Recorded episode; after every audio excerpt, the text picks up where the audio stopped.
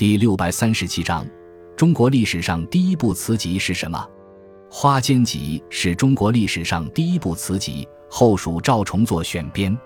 全书共收温庭筠、黄甫松、韦庄、薛昭运、牛峤、张密、毛文熙、牛希济、欧阳炯、何宁、孙光宪、魏承班、陆潜、严选、尹鄂、毛希震、李寻等词人的五百首词作。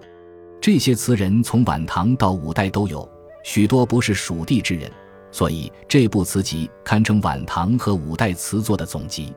这部词集前面的序言是后蜀宰相欧阳炯所写，对该集做了总括性介绍。今为魏少卿子弘基、赵重作。